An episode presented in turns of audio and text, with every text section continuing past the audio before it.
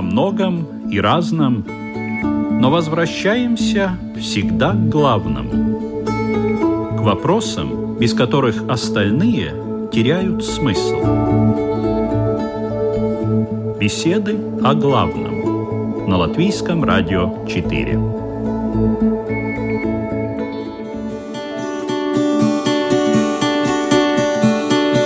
Здравствуйте! В эфире программа «Беседы о главном», подготовленная Латвийским радио 4. У микрофона Людмила Вавинска. Оглядываясь назад, мы часто думаем, так ли все делали, потому ли пути шли, смогли ли реализовать себя в полной мере. И в ответ часто приходит чувство грусти, а то и откровенной обиды на себя – потому что, как бы человек ни стремился выполнить свое предназначение, он постоянно встречает препятствия в виде людей, ситуаций, а иногда и собственных мыслей.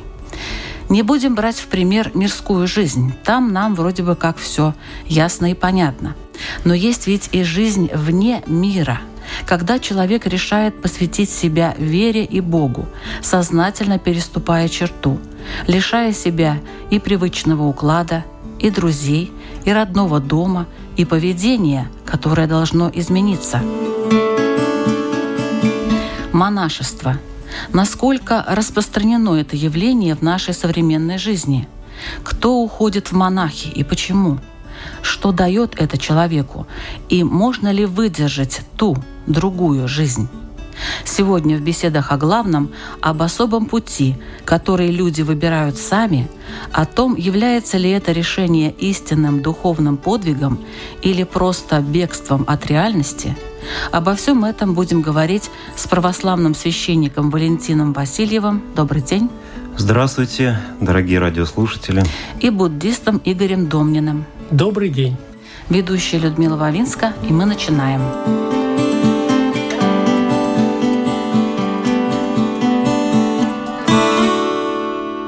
А насколько вообще в буддизме признается монашество? Вот какое оно место занимает в вашем учении? Ну, вообще буддизм, он создан как монашеское учение. Буддизм ушел в мирское общество, ну, постольку поскольку. Даже до сих пор все основные практики, основные занятия, это все рассчитано на монашество. А как в православии? Вот монашество в православии, какое место оно занимает? Монашество – это основу православия. И, можно сказать, без монашества как такого православия не существует. Я бы так, говоря об этом, начал издалека немного, приведя такое замечательное высказывание из классического памятника, кстати, монашеской литературы – это произведение называется «Лествица», и его написал вот один из известных монахов, который широко известен не только в православии, но и в католицизме. Это Иоанн Лествичник. Это середина VII века. Высказывание следующее. Он говорит, что любовь есть Бог приводя высказывание из Священного Писания. Это, если говорить конкретно, первое послание апостола Иоанна – а кто хочет определить словом, что есть Бог, тот слепотствуя умом покушается измерить песок в бездне морской. И вот я бы сказал так, что если я попытаюсь сейчас определить монашество, то это подобно тому, что что такое монашество по сути и что это есть, то я вот уподоблюсь тому, кто захочет измерить вот этот песок в бездне морской. Я был бы рад, если бы вот наша сегодняшняя беседа была какой-то малой благодарностью моей к монашеству, к тем монахам, с которыми мне посчастливилось соприкоснуться в моей жизни.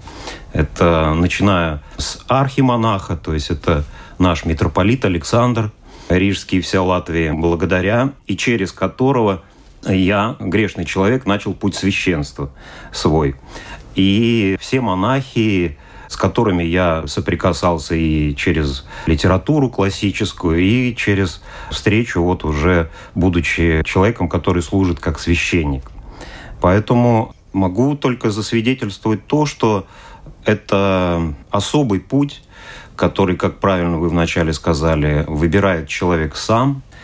И это есть решительный такой шаг человека, когда он действительно отрекается от всего земного. Мы в нашем понимании и монашество, и монах или монахиня означает, что это тот человек, который не имеет семьи, не имеет жены, не имеет детей. И если этимологически даже посмотреть слово «монах» от э, греческого «монахос» – «одинокий». Но и... для православия это достаточно такое редкое явление вообще-то, потому что и священники обычно э, женаты, есть у них жены, дети и так далее. И вот это монашество, оно так, мне кажется, как-то стороной немножко стоит. Нет, на самом деле, вот я вначале сказал, ведь каждый священник становится на путь священства через монаха. То есть в православной церкви каждый епископ, который рукополагает священника, это монах. Если... Ну, то есть у отца Александра нету ни семьи, ни детей? У митрополита Александра. У митрополита. Ну, конечно. Он сознательно принимает монашество и потом впоследствии становится епископом, так же, как и любой епископ православной церкви, любой епархии, если мы возьмем и Белоруссию, Россию, Украину. Это в православной традиции русской православной церкви это монашествующие люди. Поэтому как же они отдельно, если без них вообще невозможно ни ну, служение вот это... священническое, ни вообще как таковая жизнь духовная. И... Эту сторону как-то вот мы не очень знаем. Я думаю, что очень многие люди считают, что православие – это обязательно семья, там много детей и так далее. А те, которые уходят в монастыри, вот да, вот те вот монахи. Можно разделить, так есть и такое, в народе говорится, белое духовенство и черное духовенство. Белое духовенство – это как раз вот я э, один из представителей служитель. Я человек, который имеет семью, имеет детей и служу священником, являюсь клириком э, православной церкви. А также есть священники, которые носят название иеромонах или игумен или архимандрит, такие понятия. Это также священники, но которые ведут монашеский образ жизни и не имеют ни жены, ни детей. А как в буддизме приходят вообще люди к такому желанию стать монахом? Можно же ведь практиковать буддизм, как вы говорите, мы живем в таком мире, где, в общем-то, вот такие правила. А зачем обязательно нужно быть монахом? Вот в буддизме я вообще вот этого не могу понять. Зачем? Пожалуйста, сиди себе, медитируй где хочешь. Семья тут рядом. Ну ладно, там вышел, садик помедитируешь, если мешают. Знаете, мне это напоминает э, спорт немножко. Вот представьте себе какой-то человек, который занимается спортом, ну, допустим, хоккеем. И он может заниматься как любитель, но в какой-то момент, если он хочет действительно посвятить себя вот этому виду спорта, он переходит в профессионал. И мы понимаем, что не может человек, который 8 часов провел на работе, у которого там есть какие-то обязательства, он не может стать там чемпионом мира по хоккею. То же самое и в буддизме. То есть люди, которые практикуют буддизм, практикуют саморазвитие, практикуют определенные медитации, духовные ограничения, в какой-то момент времени приходят к тому, что эта практика начинает занимать всю его жизнь. И вот тогда, когда они приходят к этому, то тогда наступает время монашества. То есть, как Будда говорил, они оставляют домохозяйство и присоединяются, начинают жить жизнь монашескую. Или в буддизме это называется слово «пхику». То есть монах как таковой, это уже, правильно сказали, это такое европейское слово, а в буддизме называется пхику.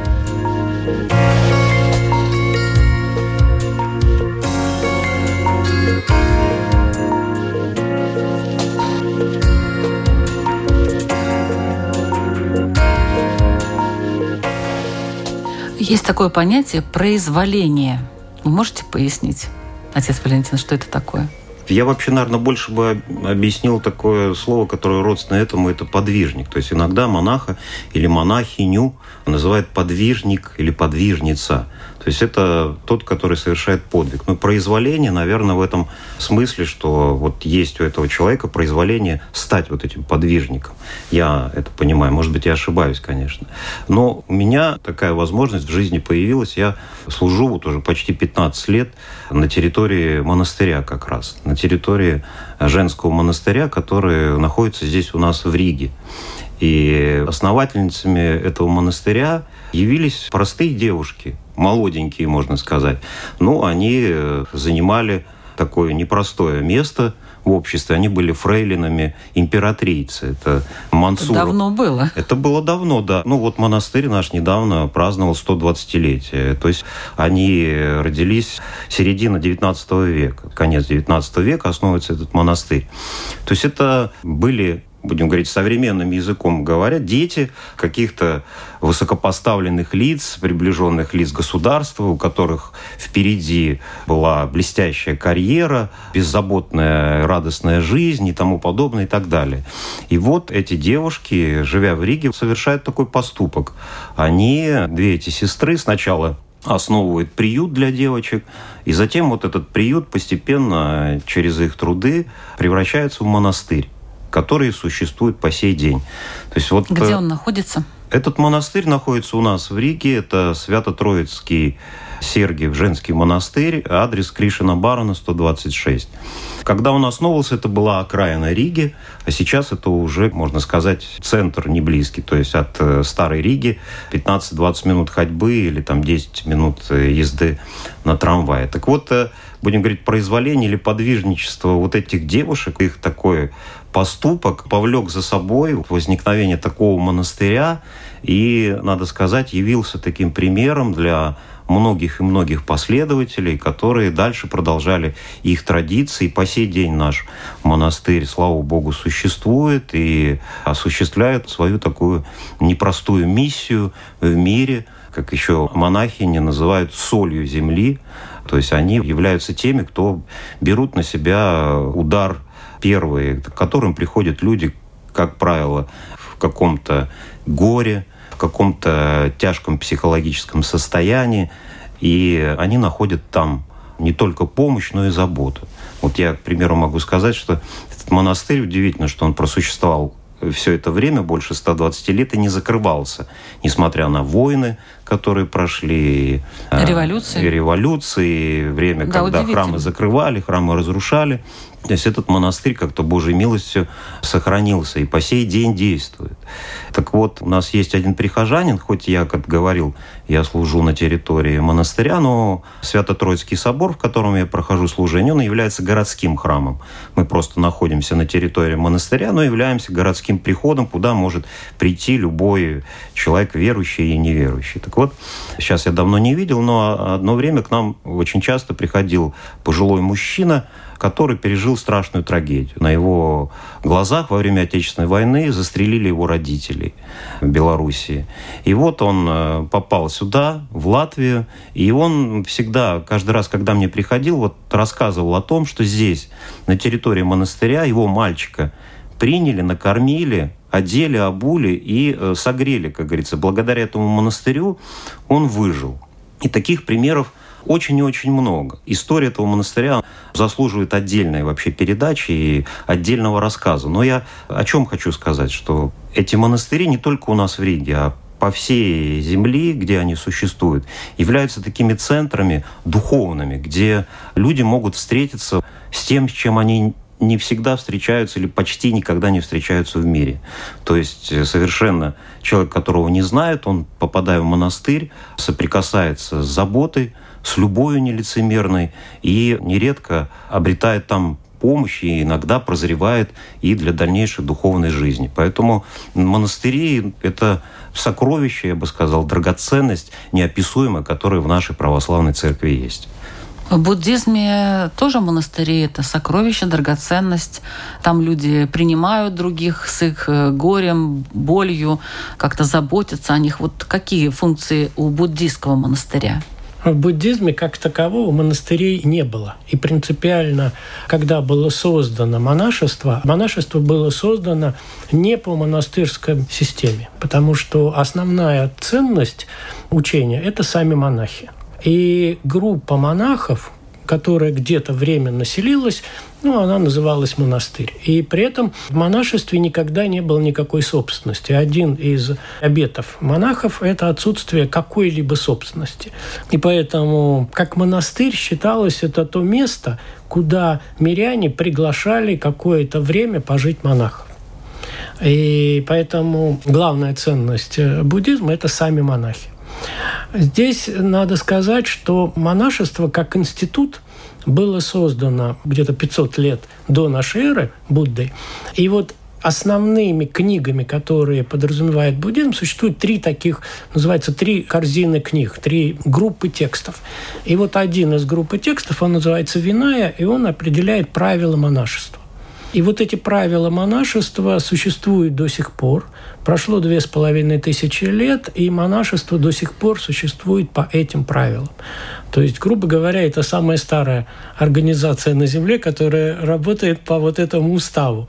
И... Ну, две тысячи лет прошло и со дня Рождества Христова, так что... Я понимаю, но там может быть там еще монашеские дольше. правила там совершенно другие, и я имею в виду конкретные правила. Угу. То есть там есть э, описано, как должен жить монах. И этих правил четко 227, этих правил для женщин 235. И в соответствии с этими правилами монахи существуют до сих пор. И этот устав был создан таким образом, что существует очень серьезная ответственность монашества перед обществом и общества перед монахами. То есть это вот взаимоответственность и такой как бы взаимный контроль, что ли, позволяет поддерживать вот эту вот всю структуру буддийского учения.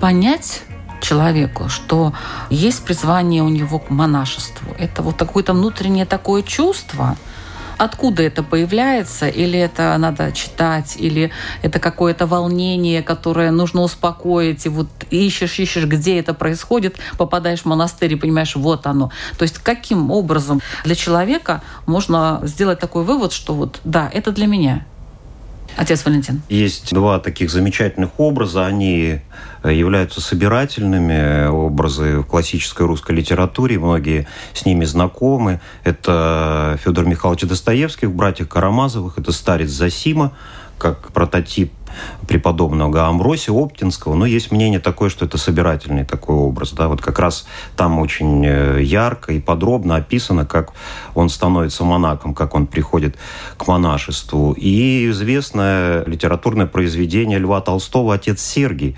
когда князь Степан Касацкий принимает монашество. Тоже там описано, почему он приходит и становится монахом. Поэтому, конечно, кого этот вопрос интересует, совет советую перечитать эти произведения и познакомиться с этим.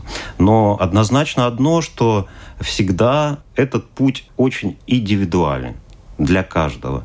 Это не значит, что ты родился и вот уже думаешь. Или что-то у тебя произошло. Бывает у людей много что происходит, и они совершенно не хотят быть монахами, хотят решать свои вопросы и так далее. А бывает у человека ничего вроде как не произошло, а вот тянет его, наверное, туда.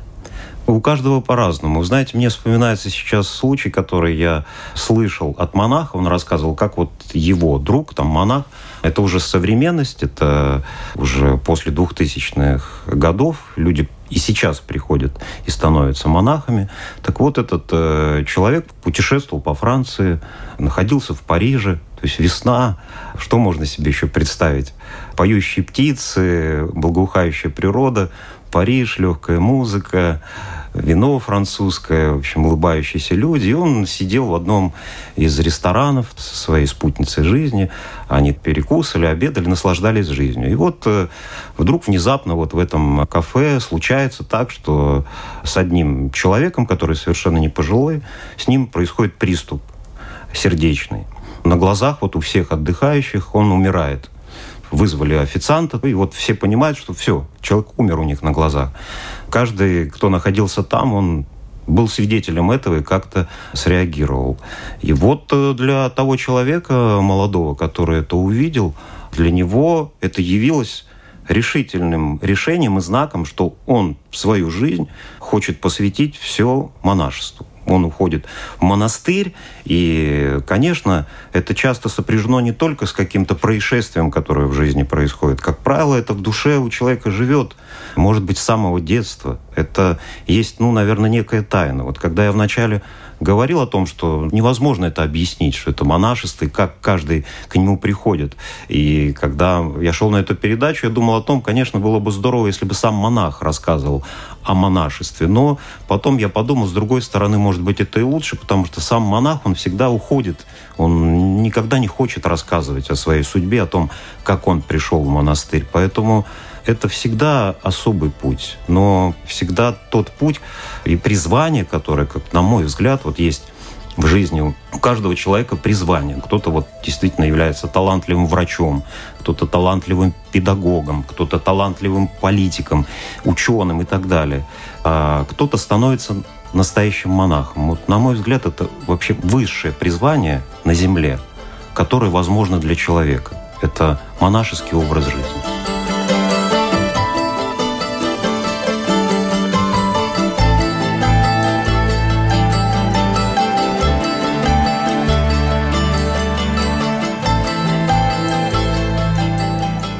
Если где монахи в буддизме, там и монастырь, то я уже не знаю, спрашивают ли вас, как выбрать место, где находиться монаху.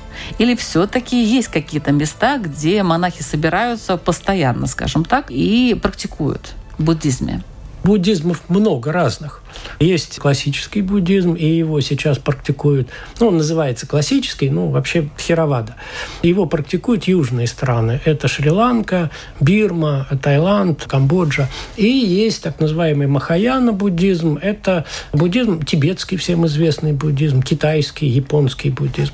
И это немножко разные буддизмы, поэтому, ну, как бы он развивался. Я сторонник и практикующий буддист именно направления Тхеравады, поэтому я буду говорить о буддизме Тхераваде. Да-да, конечно.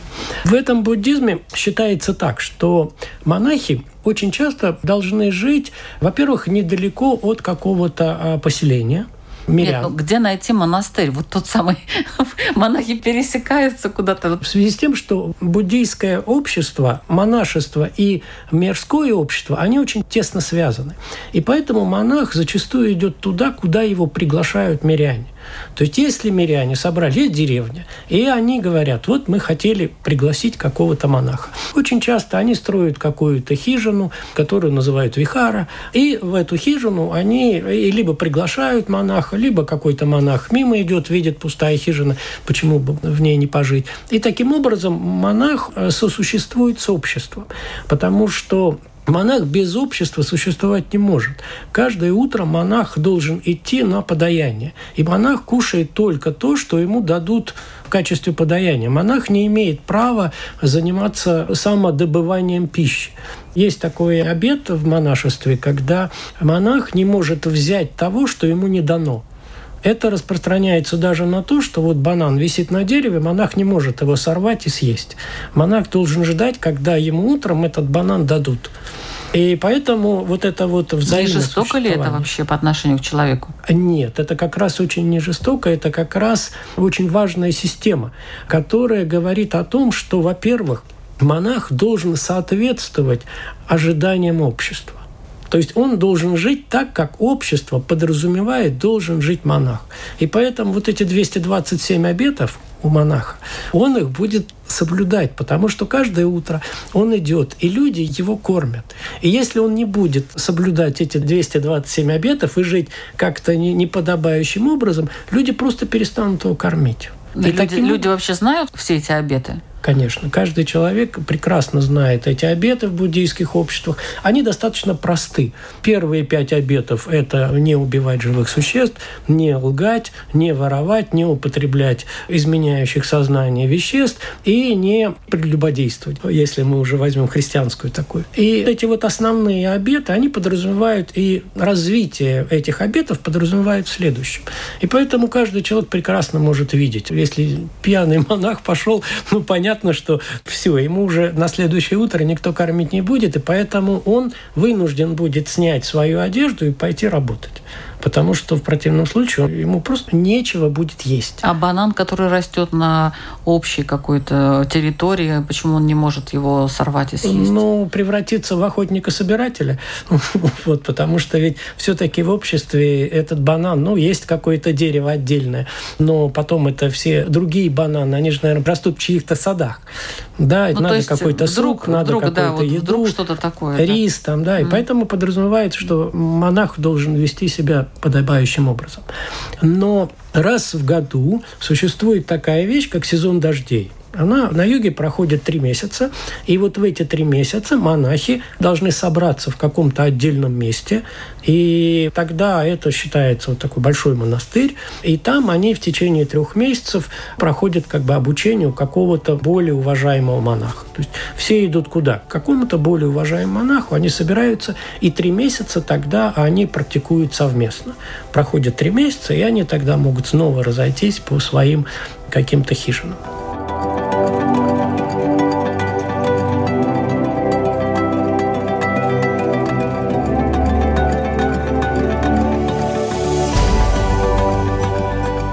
Я хочу напомнить, что вы слушаете программу «Беседы о главном», подготовленную Латвийским радио 4.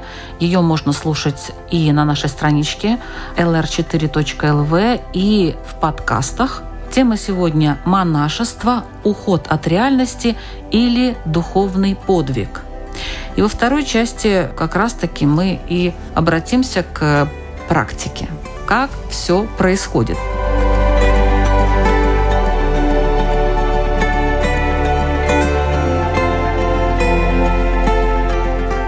может быть, далеко не у всех, но с такой ситуацией кто-то может столкнуться, если ваш ребенок решил стать монахом.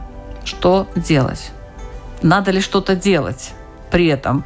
Надо ли расстраиваться? Все, жизнь кончена, внуков у меня не будет, ребенка я не увижу, как бы чуть не умер.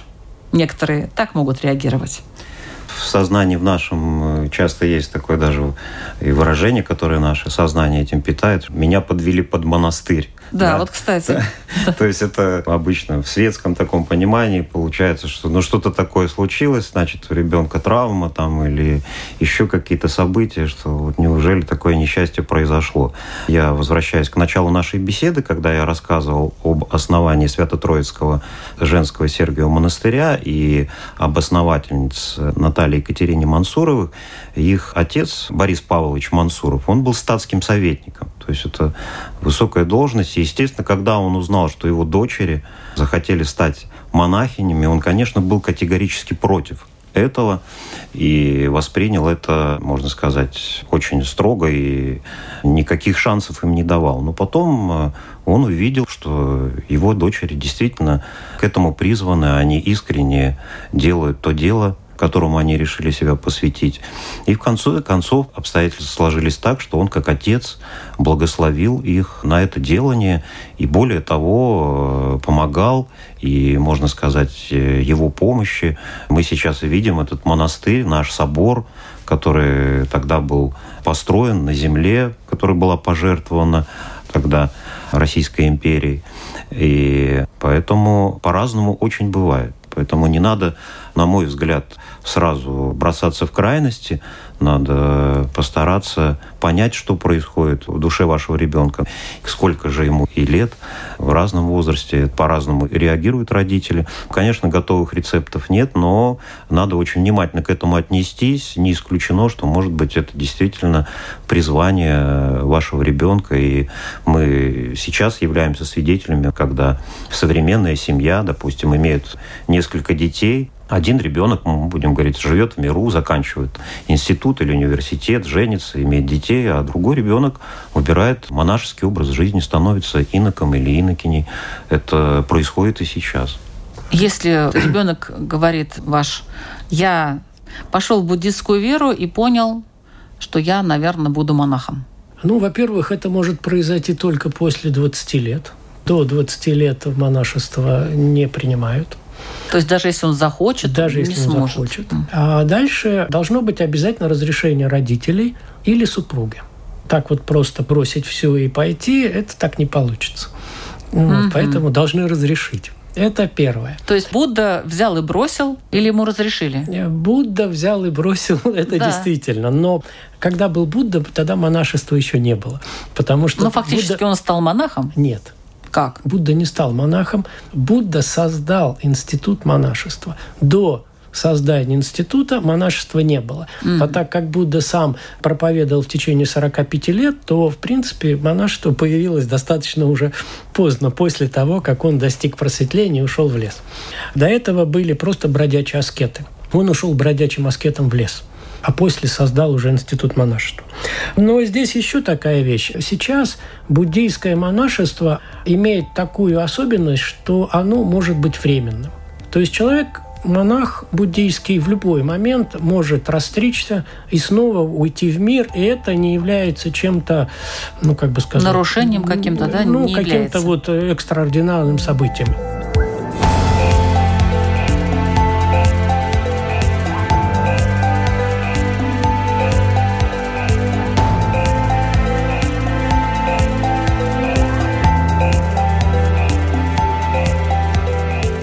Даже сегодня это, наверное, нормальная практика уже, которая позволяет человеку полностью понять самого себя. Потому что зачастую люди не понимают самого себя. И сегодня есть вот такое состояние, есть такое настроение. И сегодня человек подстригается в монахи, а проходит год, два, три, пять лет, десять лет проходит, и он понимает, что все, он, ну, как бы выработал себя, и сегодня он перестает соответствовать монашеству. То есть его омрачения, они не убавляются, а наоборот начинают взращиваться уже в монашестве. И поэтому надо выходить в мир и начинать в миру отрабатывать то, что ты не можешь отработать в монашестве. Ну, допустим, систему жажда какого-то вида деятельности. Буддийское монашество подразумевает, что человек, монах, не может заниматься ничем другим, кроме как монашеством. То есть практиками развития своего сознания только этим. Он не может заниматься строительством, там, сельским хозяйством, что-то огород какой-то копать. Нет. Подразумевается, что если ты монах, то будь монахом.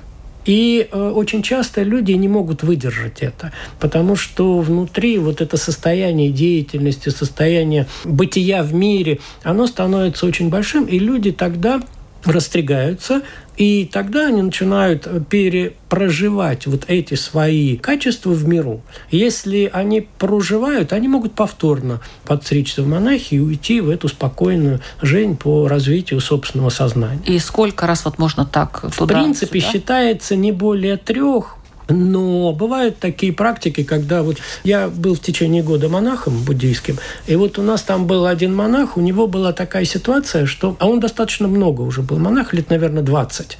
И у него получилось так, что у него заболела мама. И мама где-то в Индии была, и за мамой надо было в Индии ухаживать. Она почему-то не могла в Таиланд приехать. И они ухаживали попеременно с сестрой по полгода. Сестра полгода там в Индии жила, и потом он. Но так как монах не может практиковать 227 обетов, живя в миру, ухаживая за больной мамой, тогда он растригался, и На ехал- полгода? Да, на полгода ехал в Индию, ухаживал за мамой, приезжал снова, подстригался и дальше продолжал монашескую жизнь. А по поводу юношей, есть молодые люди, которые, это, наверное, все-таки, как буддисты говорят, карма. Потому что они созрели. Они, наверное, в прошлой жизни были монахами или что-то еще. Они в очень молодом возрасте, 21, 22, 23, 24, они уходят в монахи. И часть, конечно, молодых людей, вообще часть людей приходит в монахи, проживают какой-то там год, два, три в монахи и уходят. А некоторые остаются надолго. И вот в моем опыте, когда я вот был монахом, со мной вместе подстригалась одна девушка с Питера в Таиланде. Ей тогда было, наверное, 24 или 25 лет. Прошло уже 10 лет, она так и осталась монашкой. И парень один. Кстати сказать, очень интересно, что настоятель монастыря очень не хотел их подстригать. Он делал все, чтобы их не подстригать, все, чтобы их немножко так выпихнуть. А почему? Потому что он думал все-таки, что это, ну, как бы блажь такая что люди вот они придут, здесь полгода потусуются, и зачем им это все надо. Более того, он даже говорил мне поговорить с ней, чтобы ее отговорить от монашества. Но вот не удалось. И парень один закончил театральное училище, красавец, поет, голос, все. Два года ходил, упрашивал настоятеля, чтобы он его разрешил потричь монахи. Потричься в монахи до сих пор там.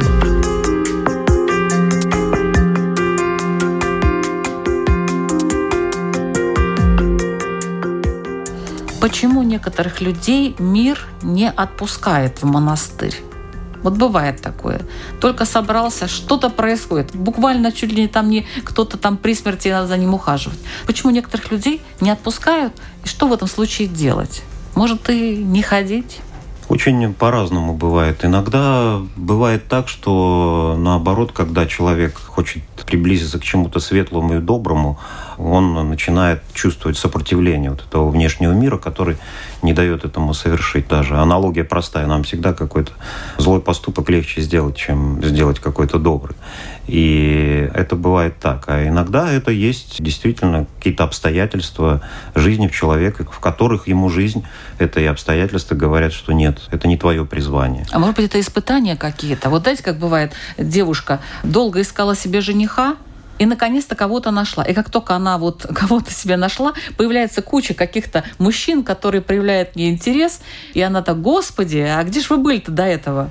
Поэтому в православии существуют э, руководители монастырей, или игумен, или игуменья, и епископ, которому подчиняется этот монастырь. И, как правило, если человек решается приходить в этот монастырь, обязательно с ним встречается и беседует настоятель или настоятельница монастыря. То есть это люди, которые духовно опытные, у которых за плечами много лет э, монашеской жизни и которые сталкивались с различными ситуациями. Особенно наши епископы, они всегда рассматривают, никогда нет такого момента, который говорит, вот сразу пришел и сразу принимается. Это всегда есть какой-то...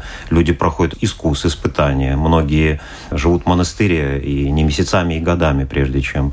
Просто вот, живут, да? Да, не просто живут и работают. Ладно. Есть такое, что берут так называемые трудники или трудницы. То есть в монастыре они знакомятся с укладом монастыря, живут, э, погружаются полностью в эту жизнь монастыря, и когда уже игумен или игуменя видят что этот человек подготовлен, тогда принимается решение о пострике. Да? Это всегда очень тяжело выношенное такое и продуманное решение со стороны священноначалия.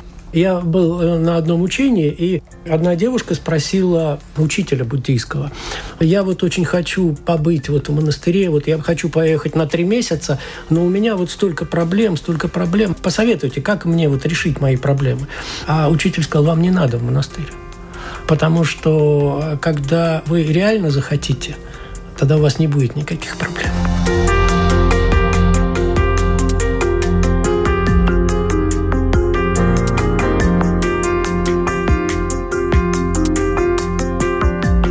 Должен ли монах быть образованным, интеллектуально развитым, владеющим современными технологиями, или для монаха важны другие качества, как в буддизме? В буддизме, во-первых, важен интеллект, потому что буддизм – это учение познания, познание истины.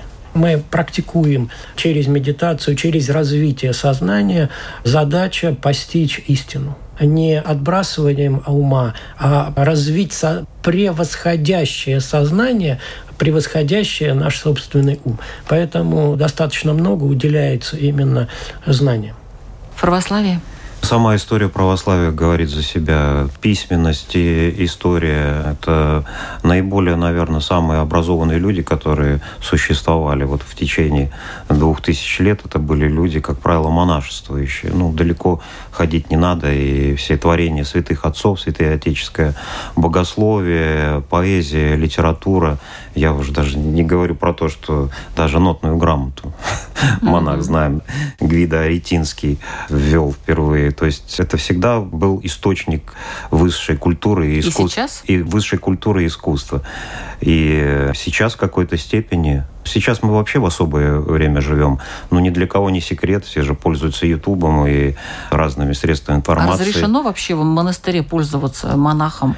Вы знаете, монастырь это же такой сложный очень организм, там много происходит различных работ и действий, и каждый несет э, ответственно свое послушание. Кто-то, допустим, булочки только выпекает, а кто-то сидит и овладевает каким-то языком для того, чтобы он мог перевести древний богословский труд. В зависимости от таланта, который есть в человеке, руководство монастыря назначает его на ту или иную деятельность, в которой он себя развивает. Но, как правило, сами епископы и руководители монастыря – это люди высокообразованные, имеющие высшее образование, знания истории, культуры и иностранных языков. Это ни для кого не секрет. Ну, руководители, это понятно. Я просто про монахов.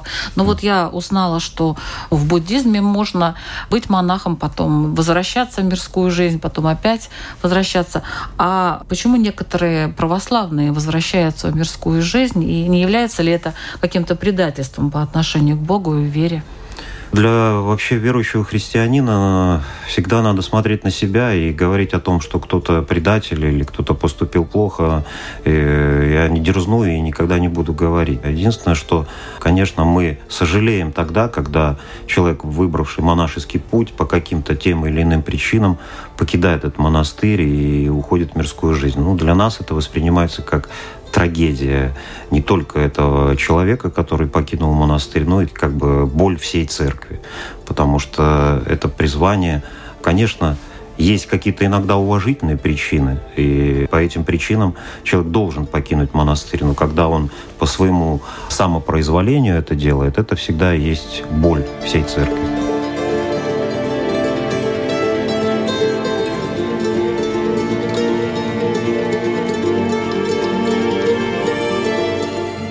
Я знаю одну такую семью, где девушка была в монастыре и влюбилась, и ушла из монастыря. Вот, любовь это уважительная причина или нет? Лучше вообще ни на кого не смотреть, наверное. Вниз, глаза долу и пошел. Как в буддизме говорится, что монах должен охранять пять дверей чувств. Как бы сказать, смотреть э, с жадностью не надо, слушать с жадностью, осязать с жадностью, и кушать с жадностью. Как только мы начинаем с желанием смотреть, то это сразу уже вот эта вот мирская жизнь уже проникает в наше сознание. Я, наверное, хотел бы сказать то, что основой монашества чего является. Это, конечно же, человек, который становится монахом, он прежде всего хочет научиться любить. И той любовью, о которой мы говорили в начале, которая есть Бог – любовь. До христианства была такая фраза латинская «homo homini lupus est», что означало и означает «человек человеку волк». Когда пришел Христос на землю, он сказал простую фразу «любите друг друга». Так вот, э, призвание монашества еще и христианина – это именно вот научиться любить друг друга. И слава Богу, что у нас есть настоящие монахи, в которых мы отблески этой настоящей любви можем увидеть, и она дает нам силы самим дальше развиваться духовно и научиться любить так, как они. Очень часто бывает такое мнение, что вот человек подстригся в монахи и стал монахом. Но вообще-то на самом деле, по-настоящему, человек сначала становится монахом, а потом только подстригается. В заключение программы хотелось бы попросить вас задать свои вопросы нашим слушателям, чтобы слушатели сами для себя на них ответили. Тема у нас, напомню, сегодня «Монашество. Уход от реальности или духовный подвиг». Пожалуйста, православный священник Валентин Васильев ваш вопрос. Я уверен, что многие из наших радиослушателей были иногда в таком состоянии, когда сами себе говорили, как мне все надоело в жизни, как я устал от этого, от этих забот или от этих проблем, или от этой грубости и подлости, в котором я нахожусь. Я хочу уйти в монастырь вот уйти бы в монастырь, там я вот действительно заживу нормальной и настоящей жизнью. Это, наверное, желание возникало у многих. Мне хотелось бы спросить вас, дорогие радиослушатели, а возникало ли у вас когда-нибудь желание, чтобы вы, проживя на Земле, что-то оставили такое, что и явилось бы настоящей ценностью. То есть то делание и ту любовь, которую вы можете отдать другим людям, не требуя ничего за это в себе взамен. Были ли у вас такие состояния и возникали ли у вас такие желания? Спасибо. Спасибо. Буддист Игорь Домнин. Ну, я бы, наверное, почти то же самое спросил бы. Я бы спросил, а насколько вы, если обращаться уже непосредственно к радиослушателям, можете представить себя монахом? Буддистским? Какая Или разница? вообще? Все равно. Вообще. Монахом в том смысле, в котором каждый человек имеет представление о монашестве. Потому что каждый человек представляет монашество, наверное, по-своему. И вот представить себя именно монахом. И каково это? Да, задание сложное. Надеюсь, э, слушатели справятся с ними. В эфире была программа «Беседа о главном». Мы звучим на Латвийском радио 4 каждую среду. В 2 часа 5 минут начинается она. И повтор у нас в воскресенье в 19.05 по латвийскому времени. Надеюсь, эта программа была тоже для вас полезной. Ведущая Людмила Вавинска. Всего доброго.